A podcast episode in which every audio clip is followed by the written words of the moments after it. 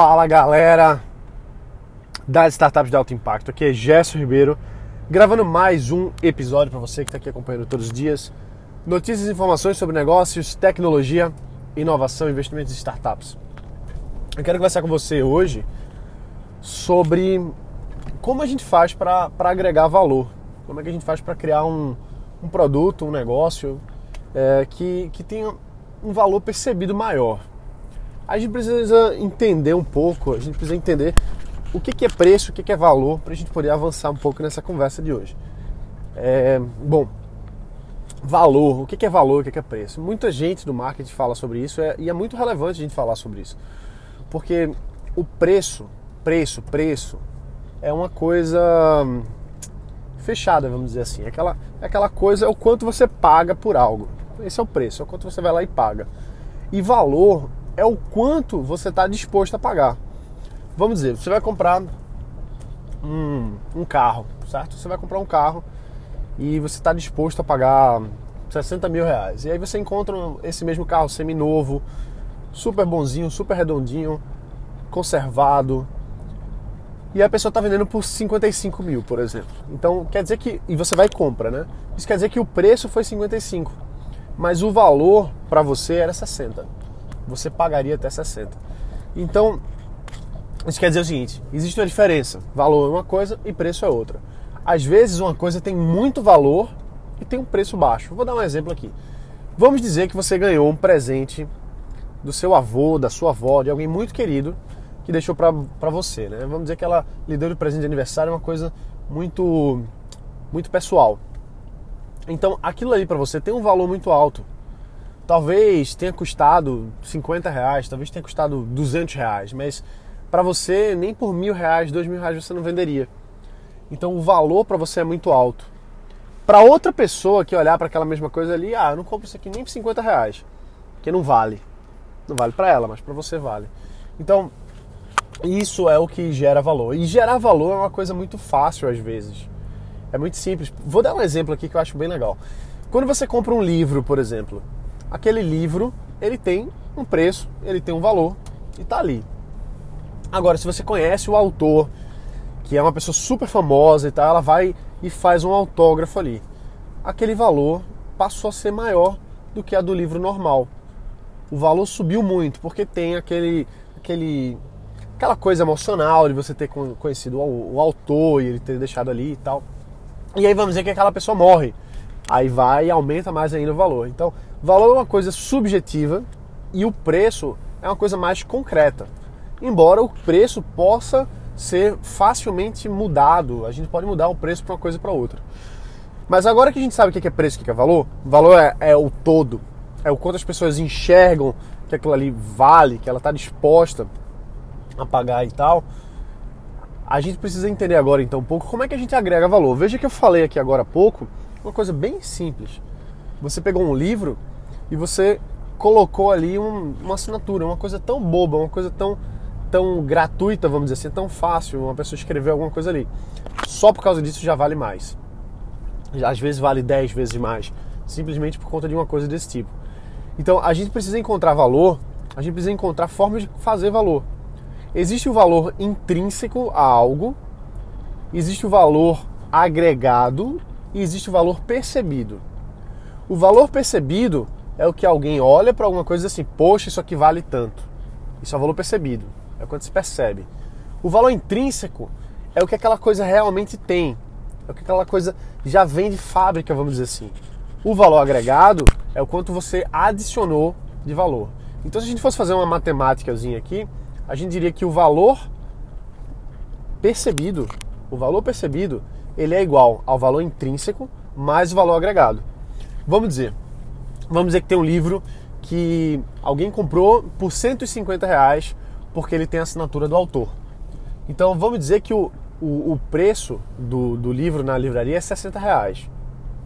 Então esse é o valor intrínseco do livro. O valor agregado, os 90 reais a mais, é por conta daquela assinatura.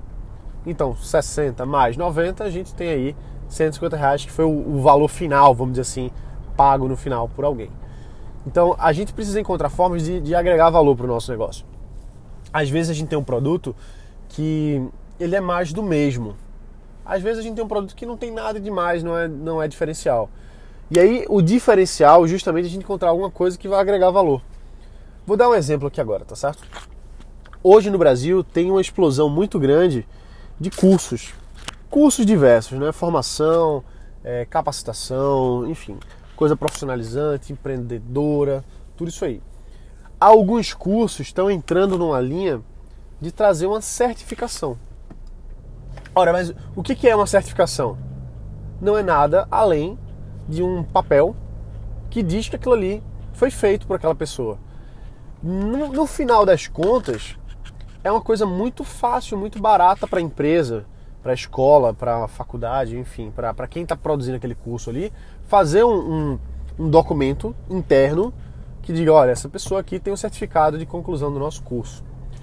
Para aquela pessoa que está recebendo aquilo, o valor agregado é muito alto, porque agora ela tem uma certificação. Ah, eu sou formado no Instituto Brasileiro de não sei o quê. Eu tenho, eu sou certificado em XYZ.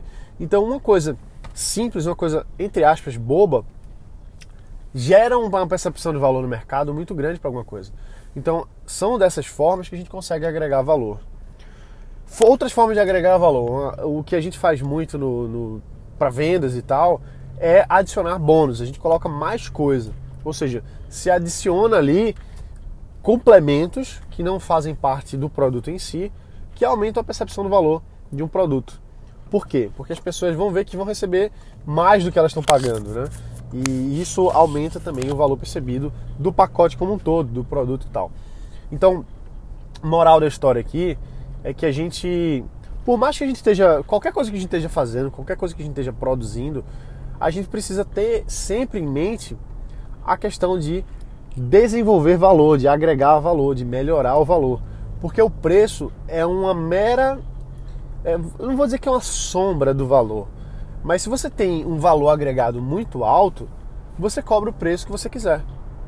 É muito mais fácil de você vender quando você agrega valor. E como eu dei esses dois exemplos aqui agora, você agregar valor é, envolve uma certa criatividade e uma análise. Análise de você entender o que é que o seu público realmente quer, o que, é que realmente é importante para ele e adicionar isso na sua oferta, adicionar isso no seu produto.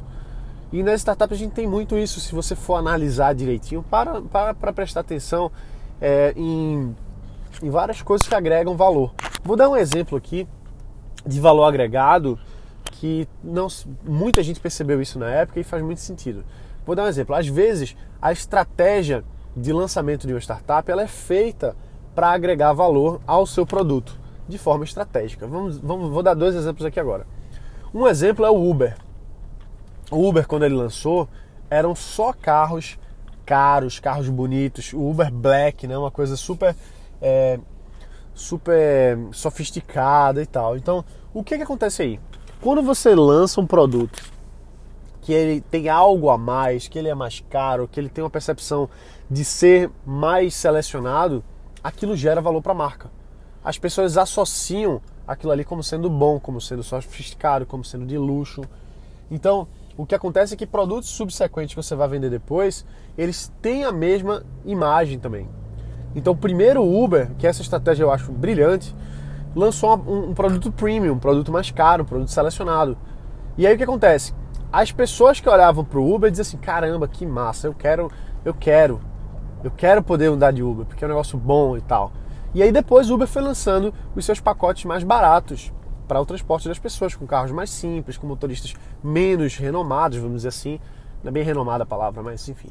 É, enfim, então eu, eu, lembro que, que tinha pessoas, é, quando o Uber começou a, a, a, a chegar, né? Que falavam assim: Nossa, você vai andar de Uber?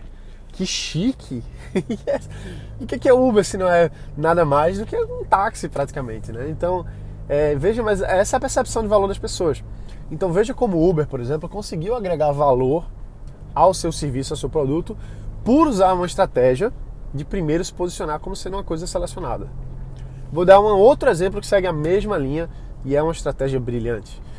A Tesla. Tesla, a empresa que faz carros elétricos nos Estados Unidos, ela começou fazendo só carros de luxo.